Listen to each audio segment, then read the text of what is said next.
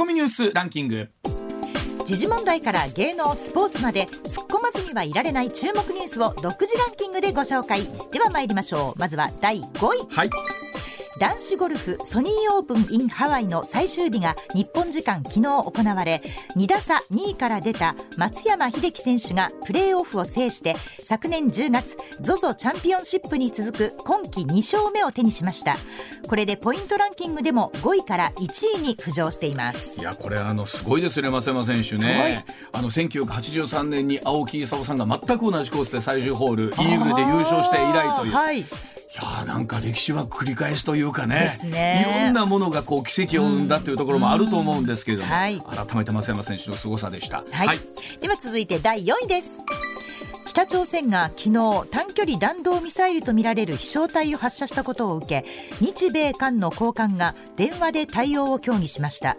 その中でミサイル発射への懸念を表明しまた朝鮮半島の完全非核化に向けた取り組みや日本や韓国の防衛へのアメリカの関与を改めて確認したということです。はい、これあのこの後常念さんにもお伺いいたしますけれども、やはりですねこういった形でミサイルがあ飛んでくるとですねね一体何を考えてるんだろうという思いと、は。い。一体どういう狙いなんだろう。うん。いろんなことを考えなきゃいけないと思いますが常念さんに含めてこのあたり解説いただきたいと思っております。はい、続いて第3位です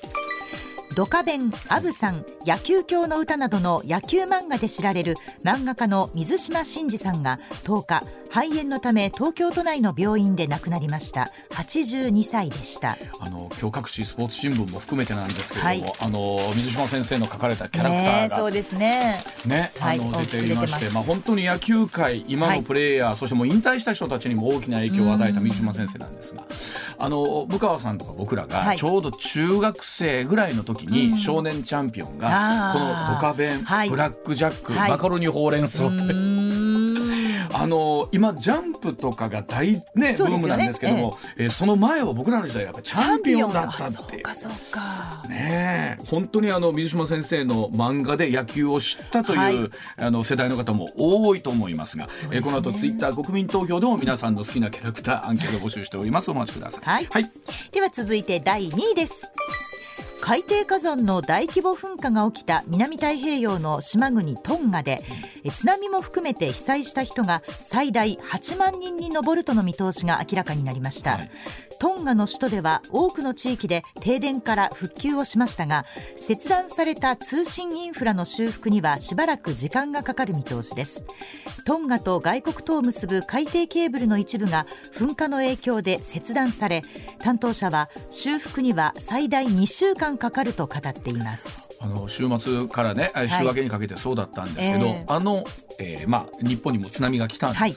これが津波かどうかすら、うんうん気象庁の人でもよくわからない。今までには観測したそことがないっていうことですし、はい。うん。その衝撃波が地球を一周したということですから、もう本当にわからないことだらけ。そんな中で、あのその海海底ケーブルが最大2週間かかるっていや、はい。2週間で復旧できるんだっていうこともなんかすごいなそれもすごいと思いますよね。ねまあ、ただ本当に一方で被害の状況が全くもってねわからないところはい。まだまだあるということなんで、うん。いろんな意味で本当にわからないことだらけのねあのね自然災害だったということですよね。はい。はい。では第1位参りましょう。新型コロナウイルスのまん延防止等重点措置に関して政府が1都10県への適用に向けて最終調整をしています対象は東京、埼玉、千葉、神奈川、新潟、岐阜、愛知、三重、長崎、熊本、宮崎です。期間は21日から3週間程度とみられています。また愛媛県の中村知事はまん延防止措置について先に適用された沖縄県でも感染は拡大しており効果は非常に薄いと述べ今の時点では重点措置の要請をしない考えも示しました。特にこの6波になってからこはい。のまん延防止等重点措置、あるいは緊急事態宣言ということに対してどれぐらいの意味があるんだろうとお考えの皆さんも、えー大勢いらっしゃって、うん。まあ、その気持ちもどっかでなるほどというところもあります。し、はい。まあ、一方で、えーね、病床の使用率っていうのが、うね。大阪でも30%近くなってきてるとなると、ままあ、当然行政側とするとはい。何らかの、うん。えー抑止効果をね、うん。あの抑制効果をつけたいというところはあるんでしょうけれど、まあ、このあたり本当今後も含めてね、どういう判断を各自治体やっていくのかっていうことになってきますよね。ははいい、このあたりも含めてまた常念さんお伺いしたいと思います。ではコマーシャルの後常念司さんの登場でございます。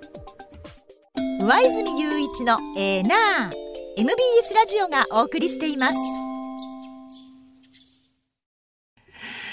さあ、あそれではここからは常念司さんの登場でございます。常念さんおはようございます。はい、おはようございます。よろしくお願いします。お願いしよろしくお願いします。まずはこちらからです。かさあ岸田総理の施政方針演説をチェックしましょう、はいということです、えー岸田総理昨日午後就任後初の施政方針演説を行いました、えー特に新型コロナ対策としてはオミクロン株の特性を踏まえてメリハリをつけた対策を講じると強調しています、はい。えーまた感染状況の変化や専門家の意見を踏まえて柔軟に対応を見直す考えも示しています。またあ新しい資本主義については人への投資を官民で倍増させるという方針掲げました、さあ常念さんはいつもこの施政方針演説はあやっぱりチェックなさるんでしょうね、はい、うん。見ました。あのテキスト検索してですね、い。何という言葉を何回言ってるかみたいなのをチェックしてみたんですけおど。どうでした今回の特徴は、ええ。えーとね、アメリカってね3回言っててね中国って2回言ってますね。ほうアメリカさんがアメリカさんこれはどうどう捉えればいいんですか？いやまああのじバランスよく言ってるのとあとキーワードがあって、うん。このね外交問題には、うんうん自由で開かれたインド太平洋っていう言葉を使ったか使わなきゃ使わないかってすごく大きいんですよ。ほう自由で開かれたインド太平洋。あ自由で開かれてインド太平洋ね、うん。これまあ安倍政権の頃からその日本が世界に向けて発信して世界をリードしている外交方針なんですよこれね。うんうんでこれ使うか使わないかすごく大きいんですけど、はい。なんと岸使ってました一回。ってました。へえ、はい、自由で開かれたインド太平洋ってね、うん。えー我が国が提唱し推進する自由で開かれたインド太平洋の考え方は、うん。多くの国から支持を得ています、うん。日米豪印ではワクチンや質の高いインフラ整備など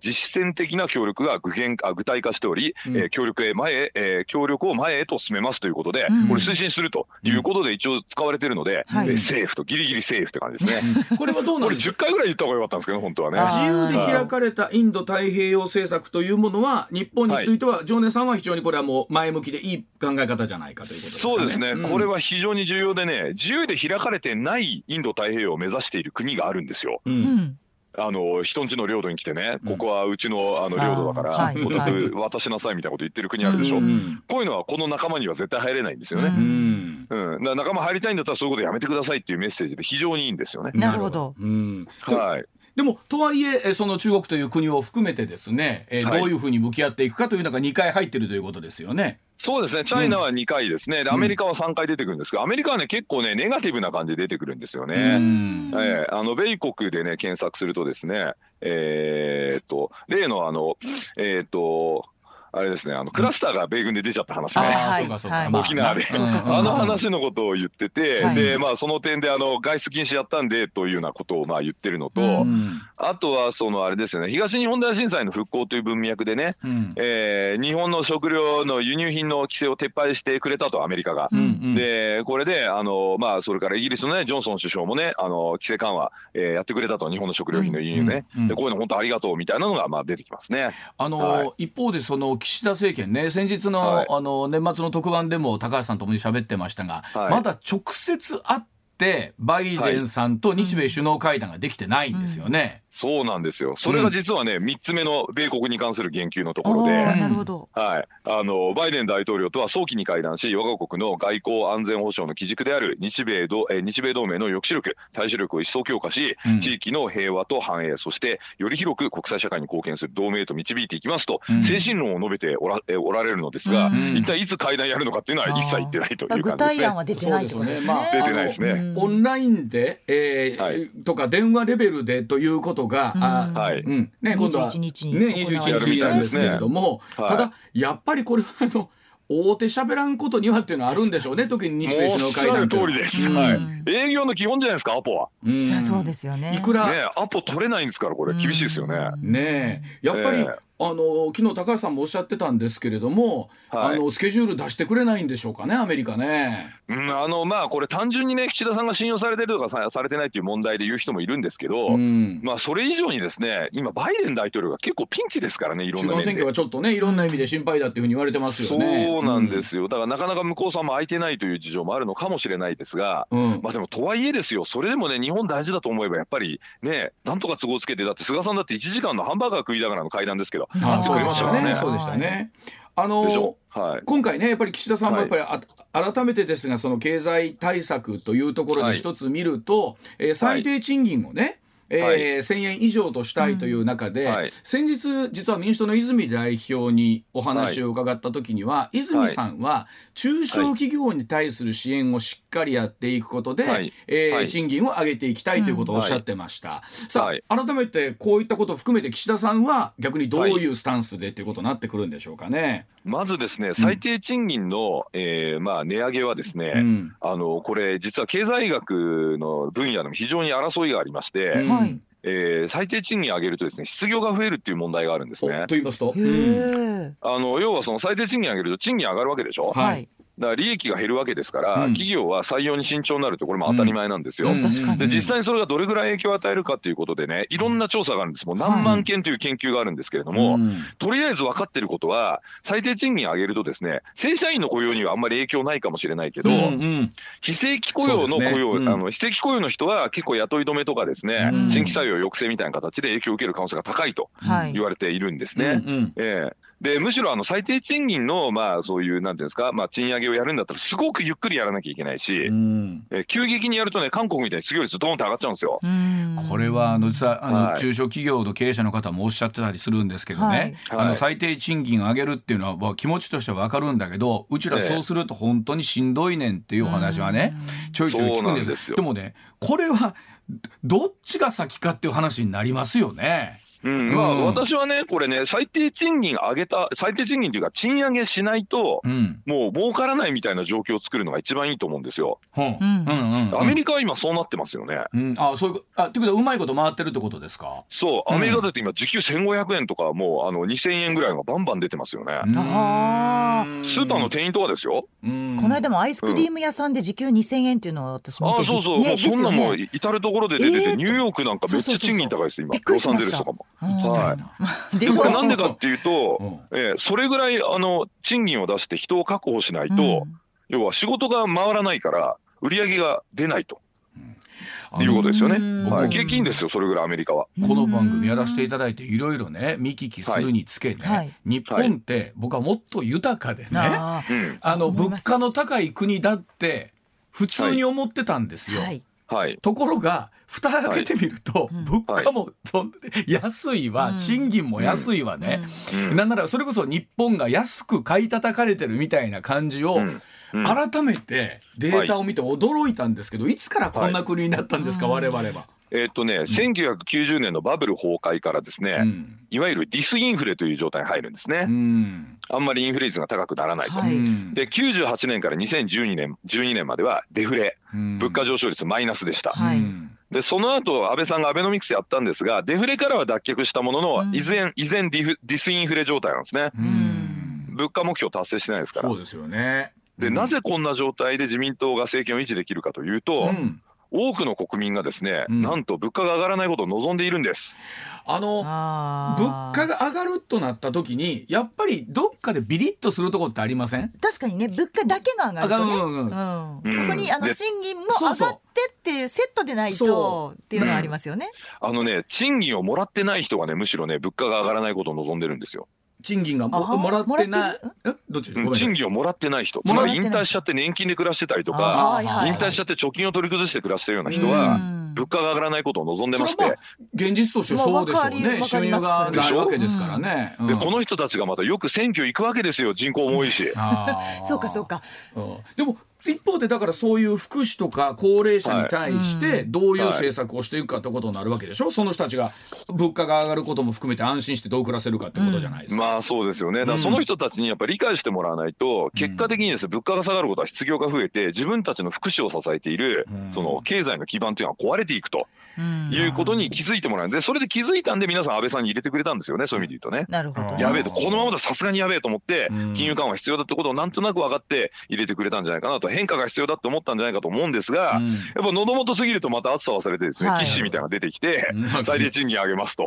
新しい資本主義です。あんま規制緩和やりませんみたいな感じになっていくんですよね。改めてねこれからまあ150日の日程であのスケジュール組まれてて、はい、7月のに参議院選挙ありますけれども、はい、ここまでの間常念さんここを今国会は注目しときましょうは一つ最後にちょっとお聞きしたいんですけどね。あの注目すべき法案は全部先送りになってしまったんで、うん、あんまりないんですよね。例えば大事なものって言ったらどういうもの感染症法の改正しなきゃダメでしょう。そうかそこか、はい、なるほど。これ一番でかかったのに岸見送りましたよね。うん、それからあと今回の米軍クラスターの件で言うとね、はい、日米地位協定の見直しやった方がいいですよ、もう、ちょうどアメリカンポカしたんだからチャンスじゃないですか。向こうもやべえって今思ってるらしいんで。うんうん、ででも日米地位協定の見直しするには司法制度改革もセットなんですよ実は。はいはいうん。はい、アメリカ人が例えばあの、ね、あのアメリカ兵が日本で犯罪を起こした時に、日本であの裁判を受けると人質司法で、ね、それからその採用証拠主義といっての検察は全部調べたことのうち自分たちが有利になることしか出さなくて、あと全部隠してもいいとか、もうこういうめちゃくちゃになってるわけです日本の司法制度が。で冤罪も結構多いし東京地検特捜部なんてもうめちゃくちゃやってるんじゃないですか。めちゃくちゃやってる全部、うん。ええもうそういうのを、まああのまあ、要はその、えーと、捕まえて、ね、何年も交流してみたいなことできちゃうわけでこういうのも全部見直しないといけないんですよね。だ結局例えそういったことがすべてこう先送りになっちゃってる感が出てるってことですね、はい、今回にそういうことです。大事なことみんな先送りして、あの原発再稼働だってなんでやんないのみたいな話ですよね。もっと積極的にやんないと。カーボンニュートラルやるんだったら足らないですよカーボンニュートラルって書いてあるんですけど、原発の下の字も書いてないですからね。だから本当に今世界中が多分そのあたりのね理論をどういうふうに組み立てると、はいカーボンニュートラルもできて、はい、例えばその原子力発電所に対するこう安全原発に対する安全性みたいなとことかね国民の理解とかを含めて深めていくかっていう作業ができてないわけですもんね今。ですよね、うん、そういう意味で言うと EU はねもう現時点で原発はクリーンなエネルギーですっていう認定したんですよね。はい、今言ってますからね。ねはい、そうです。はい。じゃああの先ほどお話ありましたそのお話ちょっと聞いていきたいと思います。こちらでございます。はい。時刻6時30まもなく6分になります。こちらです。まん延防止等重点措置1都3 1都10県への適用権と関西はどうなるんでしょうか。さあオミクロン株の感染急拡大する中政府は1都10県に対してまん延防止等重点措置を適用する方向で検討していることは分かりました。え適用はですね首都圏であります東京埼玉千葉神奈川。ここに三重岐阜愛知の中京圏。さらに新潟長崎宮崎熊本となって1都10県でございますけれども。さあ果たしてこの感染防止等重点措置、えー、今後どんな風に広がっていくのかあるいは各行政に対する考え方。含めて聞いていきたいと思います。さああさっきお話あった感染法の改正も含めてということになってくると思うんですけれども、うん、改めて常念さんはこのまん延防止等重点措置が、えー、間もなく適用ということに対してのご意見いかがでしょうか？これもうちょっと様子見てからでもよかったんじゃないかなと個人的には思うんですけど、うん、その理由はですね、うん、沖縄の状況をちょっとよく見た方がいいと思うんですね。沖縄はい。はい、沖縄ってあの一番最初にクラスターがね出て、ね、まあ、ものすごく広がっちゃった場所じゃないですか、うんはい、そういう意味で言うと未来を映してる鏡なんですよね。うんうんうん。ええ、でその沖縄はですね昨日ね、えーと、月曜日の感染者数としてはですね779人で、うん、先週から249人減ってるんですよ。うん。で実効再生産数で見てみるとねピーク時10.4だったんですよ、うん、実効再生産、はい、1人が10人に移したんですよ、はいね。ええ、それが今なんと1.6まで低下してるんですよ。明らかにピークアウトの兆候出てきててこれ今週沖縄ちょっと見てみるとだいぶ減る可能性あるんで、うん、もしそうだとするとまあ東京とか多分1週間か2週間遅れじゃないですかこれに対して。うん、なのでそれを見てから、まあ、やっってもよかったのかな。まあその間増えちゃうんですけどね。増えちゃうから不安だってことで出すんでしょうけど、はい、まあ逆に言うと今回出したんでもしピークアウトの兆候出てきて本当に減ったらすぐに解除してくださいっていうふうに思いますけどね。あのまあ、はい、特にこの第5波から第6波にねかかるタイミングぐらいで、小池さんにしても吉村さんにしても、ちょっと慎重なスタンスではありましたよね。まん。延防止等重点措置、あるいは緊急事態宣言について、でもやっぱり小池さんもどうやら吉村さんもおそらくこのままいくと大阪もなるんじゃないかという話もありますけども、やっぱり行政としてはやっぱりやらざるを得ないとあるんでしょうかねやっぱり。まあ昔決めたルールなんで、うん、そのまあルールでね、まあ、例えば東京だと病床使用率20%でまん防を出すっていうふうに、まあ、言っちゃいましたから、大阪でも28.9でしょ？もう30%見えてきてますからね、えー、これ、うん、ま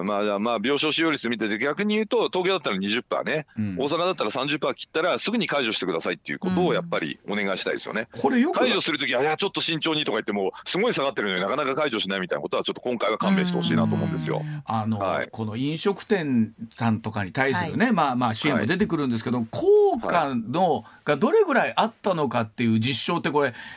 ジョナさん難しいんですかね？過去を振り返って。毎回でも言われますよねそういうふうにね。人流抑制がどれぐらい効いたかってそれも確定的なこと言えないんですよね。そこですよね。結構これが分かればね、はい、あのあ、えー、やって意味があることなのかとか、うん、うん、まあやややらなくてもよかったのかっていうのになるんでしょうけども。ですよね。はい、まあ実際にあのデルタ株の時はあのいろいろ対策しましたけども最後みんな疲れてやってなかったんですよちゃんと。なのにもう劇的に減りましたよね。だから結局あれすらいろんな医学の知識を与え集めても ようわからんとそれあったらわからなかったらわしらわからんわというところですもんね。その通りですよ。うん、今目の前で沖縄がそうなってるじゃないですか。そうですよね。別になんかすごい劇的な対策したわけじゃないし。はいね玉木さんも米軍の文句ばっか言ってるだけですけど、でも言ってる間にすごい減っちゃいますよこの調子でいくと。なんかあのわっと膨らんでわっと落ち着きそうな感じがまあねあのイメージとしてはあるんですけど、はい、これもほら、うん、海外もそうですからね南アフリカとか。南アフリカ今なんかもうすごいですもんね 盛り上がもうみんなが、ね、祭りのようになってますよね。フェスとかやってましたよねなんか野外でね。はい、これまあ議論としてね、あの感染法上どうするかとその二類五類というのも我々もこんな区別があんねんなというのをはい、あのコロナの時に初めて知ったというのもあるんですけど、はい、これはやっぱり5類に引き下げる下げるって話ついつい出ては消え出ては消え。はい結局消えた理由はどういうことやったんですかねこれ岸田さんのロジックはね、うん、1回5類に下げると2類に上げられないって言うんですけど、そうおかしな話ですよね。うん、下げたらまたすぐ上げればいいじゃんっていうふうに思いますよ。危うくなってきたら。ええ。で実際に今スペインとかイギリス、まあ、特にスペインがそうなんですけど、はい、もうねあの PCR 検査もやらないと無症状者には。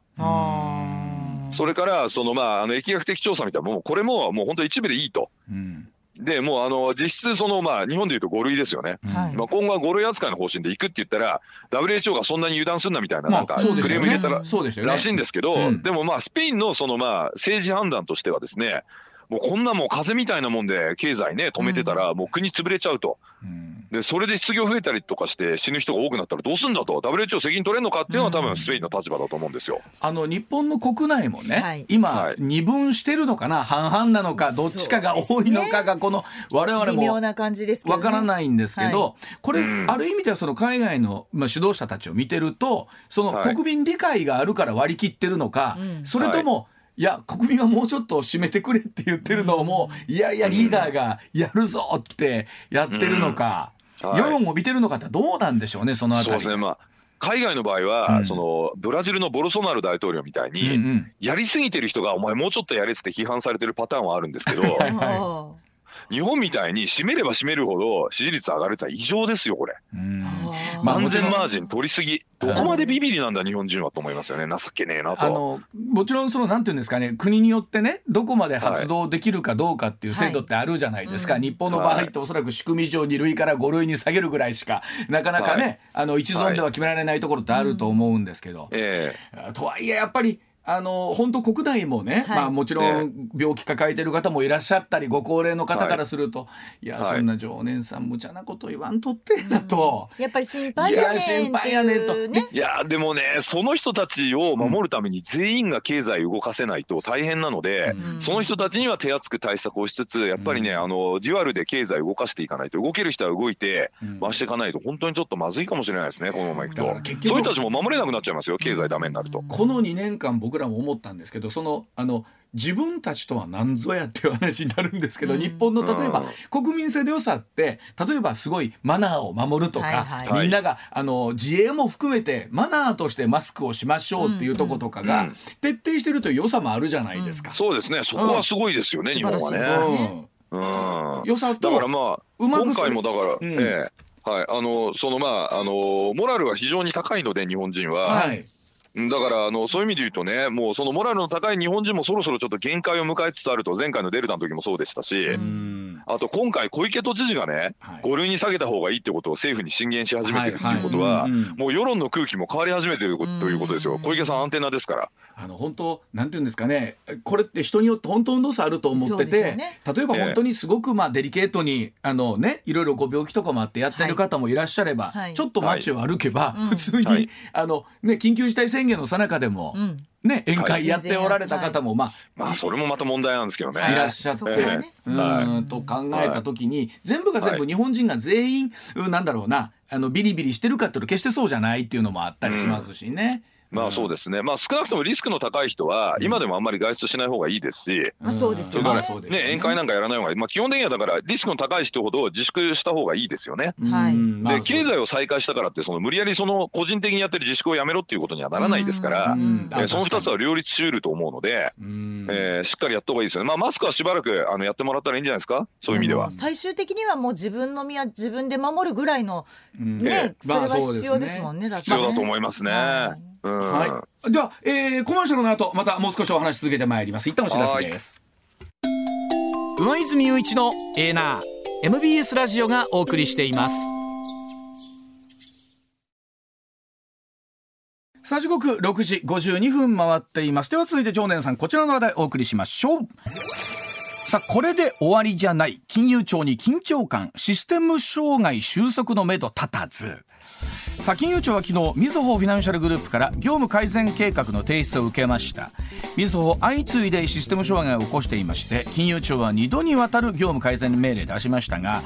みずほ銀行昨年末と今月11日も新たなシステム障害発生しております。さあこのトラブルはどうして治らないのかということなんですけども、まあ、常念さん、はい、まああの元銀行マンとしてですね、はい、あの、こういうことが起こるっていうのはおそらくもう信じられないというか、どういうことなんだとお考え、僕ら以上に終わりやと思うんですけど。はい、まあ、こういうことが将来起こるだろうなと、あの、数か月で、えー、悟りまして、うん、見切りをつけて私は辞めたんですね。え、そ、そ、その頃からシステム障害起こると思ってました？あのシステムがね、やっぱりちょっとこう古すぎましたよね、当時からね。え、でも、ジョネさん辞めたっていつでした？もう。私辞めたの93年ですけど、でしょ、うん、まだ Windows95 とか出る前ですけどね。うんうん、でもやっぱなんかすごい古いこうレガシーなんですね。大きいこうまあなんていうんですかオフコンみたいな当時ね使ってね、うん、であのあの全銀システムもまあものすごく古くてですね、うん、だから3時まで3時で銀行閉まるじゃないですか。はいはいあれは3時に閉めた後ひたすら計算をして1円単位で全部合わせて全銀システムに送らないと次の日送金が間に合わないみたいななんかそういうまあ事情でもともとやってたんですよね。でそんなのがまあ90年代ね日本のコンピューター産業あんなに伸びてるのになんか全然こう改善してないんだなとか思いつつ、うん、一体この銀行はどうやって金儲けてるんだろうということが最後まで分からなくて。うんでなんかちょっとこのまま40年勤めるの結構厳しいなと思って辞めたんですよ。そうなんです。ということはなんか、はい、え今こういうことが例えばみずほさんで起こってるっていうのはあどっかで起こりうるなっていう思いはあったということですか、はいそうですね。だからあのまま時間をね二十数年無駄に使ったら結局こういうのに巻き込まれて多分都市的に言うとそろそろ支店長とか本部長みたいな年なんですけど僕、うんうんうん、僕の同同級生が今あの某メガバンクの支店長やってますからね結構大きいところの支店の。はい、なんで、まあ、そんなところに行ってですね、すいませんすいませんっつってこうね預金者の方とかに謝ってるねそういうのを見るとああもうこれになってた可能性もあるんだな俺とか思ってああやめてよかったとか今思うんですけどね。でもそれこそみさんぐらいになってくるともういろんなお金と英知を結集してね、はいこんなミスが起こらないぐらいのこう仕組みを、少なくとも2度目ぐらいでなんかすんじゃないかなと思うんですけどそんな簡単なもんじゃないんですか？だってみずほ銀行の元になった第一勧業銀行っていうのは、うん、あれですよ。まあヤクザとね麻雀あの頭取がヤクザと麻雀打ってそいつに何百億か貸してた銀行ですよ。バブルの頃ね、えー、あのリュウちゃんとか何ちゃんとか呼び合ってね仲良く麻雀やったりゴルフ行ったりしてたんですからヤクザヤクザっていうか総会屋ですけどね。はい。それから第一,、えー、第一勧業銀行じゃなくてごめんなさい。あの日本工業銀行有名ですよね。大阪にゆかりのある銀行ですよね。うんうんうんあの尾上縫いさんという大阪の料亭の女将にねね、何千億も貸して全部なくなっちゃったみたいな。で あとあの富士銀行もやっぱりそういうまああの総会屋とかそういうまあちょっと不正なねことやって、えー、処分を受けてるようなところでまあもともと銀行そんなに賢い人がやってるわけじゃないんですよ。残念ながら。でも銀行マンになるって言ったらすごいやっぱり信用とね、えー、クレバーさがないとできないって僕らやっぱ銀行の方に対して思いますよやっぱり。まあそうやってですねまあなるあのまあリスク回避的な人が多分銀行員向いてると思うんですね、ね、あのでもこういうふうにね例えば続いてくるとねさすがに例えばそのまあ企業間取引もそうでしょうけど、えー、一般のユーザーの方もね、はい、これもうだったらよそにうちの振込口座変えようかとかってなるんじゃないかなと思うんですけどね、うん、こういうこと続くと。あんまりこういうの煽っちゃいけないんですけど、うん、でもあのこれだけちょっと不便をねたびたびかけてる銀行でしかもこのシステムのですね改善の見込みが立たないという今状態にあるわけですから。うんそれはもうあの預金者からの厳しい審判を受けてもこれ文句言えないですよね。ね。あの金融庁がね11月のその業務改善命令の時に、我々も半沢直樹のドラマで知った、ね、はい、あの金融庁の調査でですよ、はい、言うべきことを言わない言われたことだけしかしない姿勢といった企業風土に問題があるんじゃないかと言われたというんですからこういうことを言われるって銀行にとってはかなりのね金融庁さんからのメッセージなんじゃないんですか、こういうのっていうのは。まあそうですよね、うん、役所にそんなこと言われてるようじゃどうしようもないですよね。うん、どうでしょう、うん、でもあの、うん、まあそんなもんなんですよ銀行員って。でも本当に。だから僕辞めたんで。あああの銀行の方が今聞いてるとですねそんなことばっかりじゃないぞっておそらく今常念さんに向かって「えお前はいやあんたは途中で辞めただろ」って今。おっしゃってるかもしれませんけど。うん、うんまあ本当にねリスクを取らない人が出世するっていう感じなんです銀行って。減点法ですから基本は。まあ、あのなんかでそういう意味での真面目な風土っていうのは分かるんですけれども、はい、まあ、だったらもっと早く改善とかするんじゃないかなと思うんですけどそこがね今回あの、はい、見えてないですもんね。はい、うん、今のだから私が言ったリスクを取らない人が出世するともうちょっと正確に言うと、うん、目の前で揉め揉め事が起ころうとしてるような場合はですねそれを回避しようとするんですよ。うん、でその回避っていう結論が大抵はですね、うん、解決して回避するんじゃなくて、うん、先送りして回避するっていうそういうまあ企業風土なんですよ。簡単に言うと。あなるほど。ということは今の国会にも似てるようなところがあるっていう感じでしょうか、ね、そう。それからその金融庁の指摘そのままですよ、言われたことしかやらないと。うん、まさにそんな感じです。あの、はい、でも本当なんか銀行のシステムってすごいもっと信頼があるかなと思ってたんですがまああのね、トップも変わってどんなふうに変わっていくかというところだと思います。はい、はい、ではもう一つ聞いていきたいと思いますがこちらです。はい、さあ相次ぐ北朝鮮のミサイル発射日本のミサイル防衛どう考えていくんでしょうか？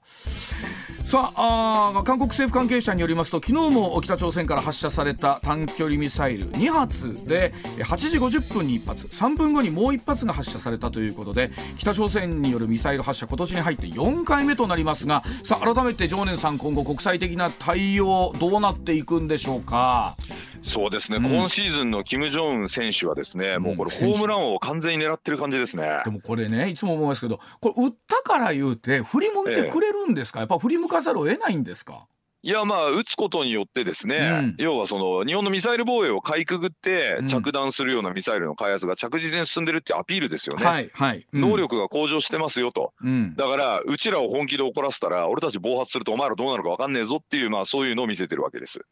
さあそれに対して日本政府はどう向き合うのがいいんでしょうかね？これねミサイル防衛で全てのミサイルを撃ち落とすってことは不可能なんですよ、原理的に、はい。だから相手にミサイルを撃つのを思いとどまらせるのは、これやっぱ抑止力しかないんですよね。うん、うん、で逆にね先制攻撃する必要もないので、うん、もし飽和攻撃仕掛けてきたら全力で反撃してお前らも相当のダメージを受けどそれでもやるんだなっていうのをこう見せておくことが大事だと思います。あの荒々しいお話ですが時報の後、はい、もう少し整理して最後お伝えしたいと思います。はい、一旦7時でございます。はい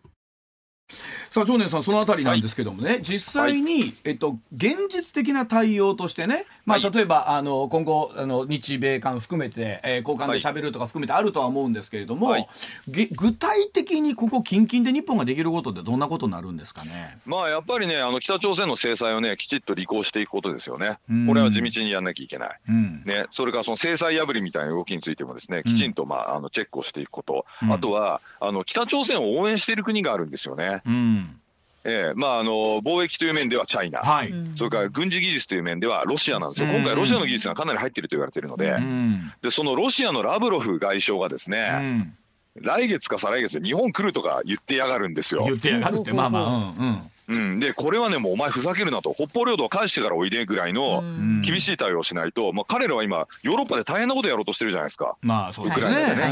ね、ね、で今ヨーロッパ諸国がそれですごい困ってるんででヨーロッパ諸国が今日本のことすごい応援してくれるのに日本だけ抜け駆けしてねロシアと領土交渉なんてありえないですしロシアは返す気ないですから全く。ただの餌なんで。ロシアはこも全部関係してきてるんですよ北朝鮮に。ロシアはロシアで国の領土としては大きいですけど、経済的には非常に厳しい状況続いてますもんね。その通りです。はい、あともう本当国内の格差とかもね絶望的な状況にあってね、ロシア国民怒ってんですよ実は。でもなんか今世界見てると結局その国内の不満みたいなものとかっていうのを結局よその国にこうちょっかいかけることで会議しようと。まあこれ昔からそうなんでしょうけどね。えー、なんか視点をそらすみたいなね。そうそうそう、ね、これいつの時代もそうなんですけども、うんえー、結局21世紀それをやらないためにいろんな国がしっかりとこうね国連を作ったりなんとかするわけじゃないですか。うん、そうですね。はい。でもその国際秩序っていうのをまあ裏口からね破って領土を拡張しているのがロシアですよね。クリミアもそうだし、それからジョージアにもね戦争仕掛けたりとかしてるし、はい、ここ数年、ね、シリアでも悪さしてるし。で見た時にやっぱりどジョネさんどうですか？ここ例えばじゃあ30年ぐらいの歴史の中ではかなり今は、はい、えきな臭度でいうと世界的にですよ、かなり高い状況と見ていいんですかね、あのきな臭度っていうところの、ね、その言葉が非常に重要で、うん、これ私前から言ってるんですけど見えない戦争っていうのが今始まってるって前から言ってますよね。はい。だからそのきな臭いっていうとねすぐにそのまあいわゆる朝日新聞的に、うん、ホットウォーをみんな想像してると思うんですよ。あの、ドンパチドンパチってい。うね。はい。だからそのホットウォーっていうのは戦争全体のごく一部であって、はい、見えない戦争ハイブリッド戦争っていう点では今ものすごい激しい戦争がすでに始まっちゃってるんですよ。でこの北朝鮮がミサイル撃ってくるっていうのもホットウォーじゃないですけど、うん、いろんな意味で日本に対するこう牽制日本を動かそうとしてますよね。ねそういう意味ではもうこれも戦争なんです。ああそうか。確かにね。はい。どうだね。だから、はい、一方そこは気をつけなきゃダメですよ。あの、はい、それで言うとそのサイバー的なことも含めてですけれども、はい、実はもう水面下でいろんな動きは出てるんだよっていうことでしょうね。それ。そうです。むしろ今その水面下の戦争がメインになってて、ホットウォーっていうのはごく稀なですね、まあその手段カードでしかないんですよ。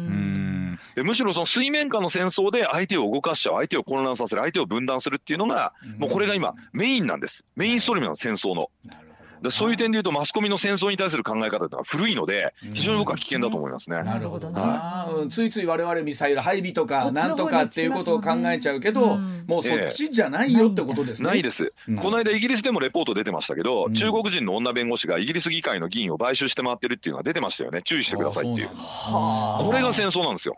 なるほど。そうか、まあ、から戦争というものの定義をどう考えるかっていうことですね。私たちのイメージを変えないといけないですね。はい、もう進化してますから戦争はすでにね、やってる本人たちがそっちをメインにしてやっちゃってるので、日本もすごい気をつけないといけないですよ。今週も最後の最後熱いメッセージになりました。また僕は平和を愛してるんでね。はい、わかりました。えまた来週も引き続きよろしくお願いいたします。ありがとうございました。ありがとうございました。ありがとうございました。はい